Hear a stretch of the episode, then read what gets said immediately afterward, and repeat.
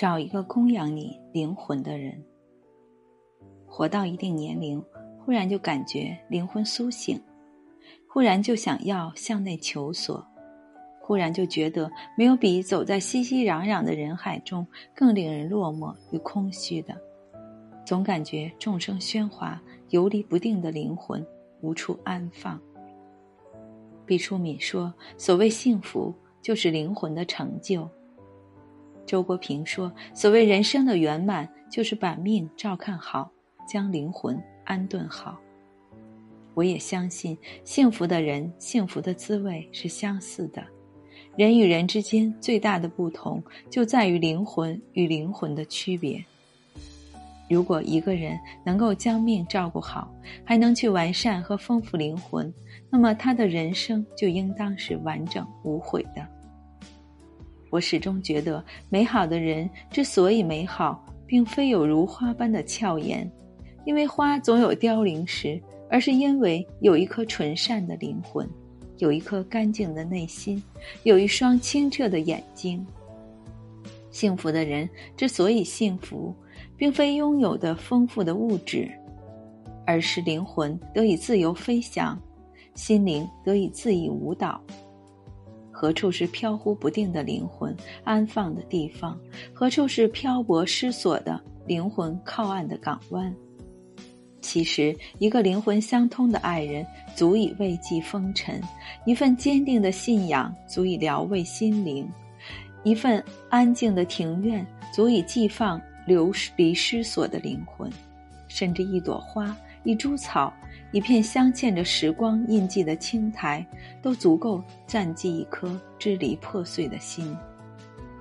当灵魂真正被唤醒，生命才能显得格外葳蕤与澎湃；当生命内在的光芒真正被激发，纵算天空没有月亮，心中也会一片皎洁。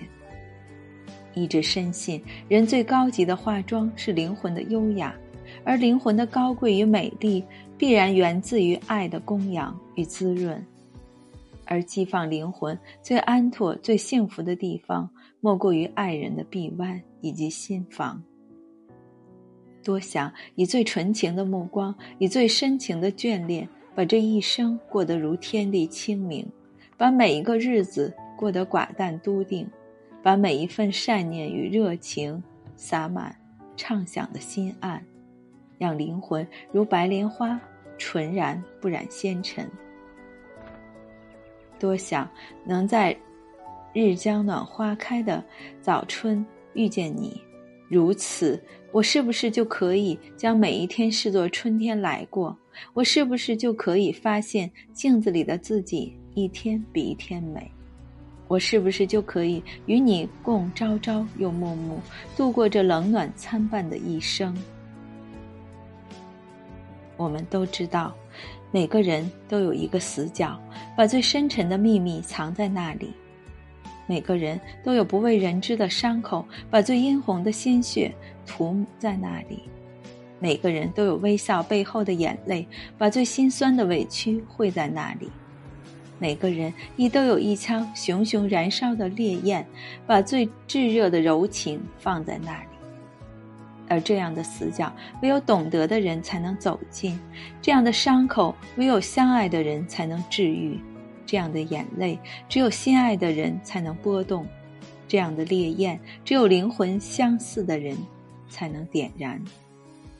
如果有一天，你能够像花儿那样盛开，像草儿那样无争。像鸟儿那样歌唱，那么你必定是找到了灵魂深处的共鸣，必定是迷到了灵魂栖息安放的地方，而这个地方必定是爱的归依之处，或许是一份激发性灵的喜好，或许是一个相知相惜的爱人。